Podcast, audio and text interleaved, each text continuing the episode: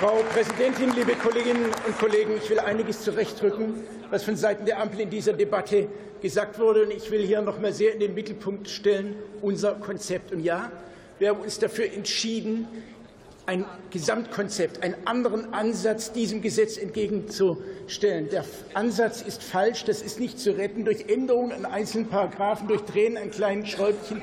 Es braucht einen grundlegend anderen Ansatz, und für den stehen wir. Erstens. Es gilt selbstverständlich, es gilt selbstverständlich das Klimaschutzgesetz, und da steht drin Klimaneutralität 2045. Klimaneutralität 2045 heißt selbstverständlich klimaneutrales Heizen 2045. Das ist die erste Leitplanke. Und ich empfehle allen, allen Rednerinnen und Rednern der Ampel, sparen Sie sich Ihre kraftvollen Reden zum Klimaschutzgesetz für die nächste Woche auf. Da werden Sie nämlich das Klimaschutzgesetz, das wir gemeinsam, Matthias Mirsch, beschlossen haben, das werden Sie aufweichen und entkernen. Nächste Woche erste Lesung. Sparen Sie sich Ihre Reden dafür auf. Zweitens. Wir stehen, wir stehen für echte Technologieoffenheit. Bei Ihnen steht Technologieoffenheit drauf, aber ist nach wie vor keine drin. Die neue Heizung muss klimafreundlich betrieben werden können. Aber da fordern wir dann gleiches Recht für alle Ökoheizungen. Und bei Ihnen gibt es immer noch den Ballast der Überregulierung. Es gibt die bürokratischen Regeln bei den Wärmenetzen. Für grüne Gase ist alles von den Sachverständigen kritisiert worden.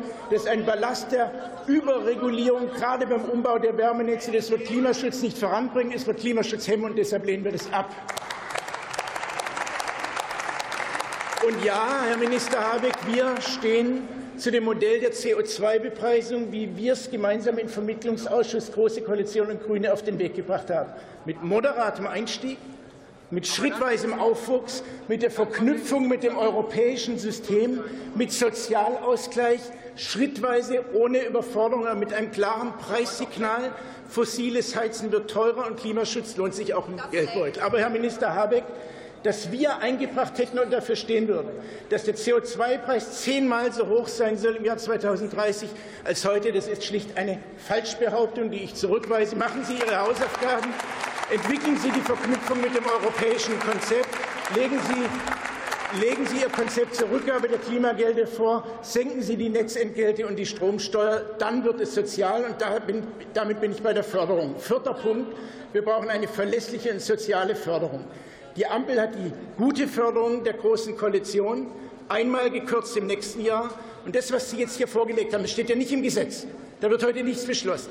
Die Regierung hat kein abgestimmtes Konzept. Sie haben es heute in die Ressortabstimmung gegeben. Da sagen die Experten, das ist keine bessere Förderung, es ist eine zusätzliche Kürzung. Und genau das ist der Punkt.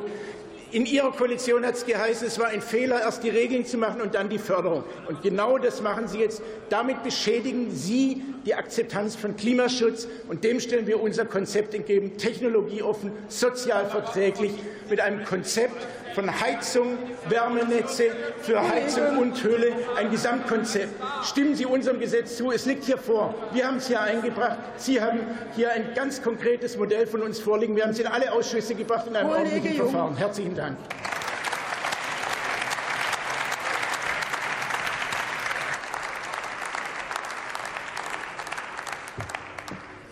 Das Wort hat Timon Gremmels für die SPD-Fraktion.